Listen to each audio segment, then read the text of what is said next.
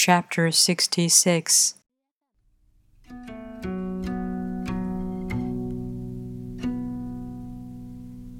All streams flow to the sea because it is lower than they are.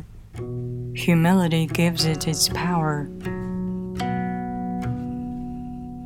If you want to govern the people, you must place yourself below them. If you want to lead the people, you must learn how to follow them.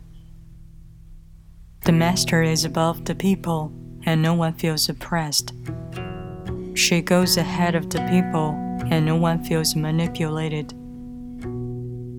The whole world is grateful to her because she competes with no one. No one can compete with her.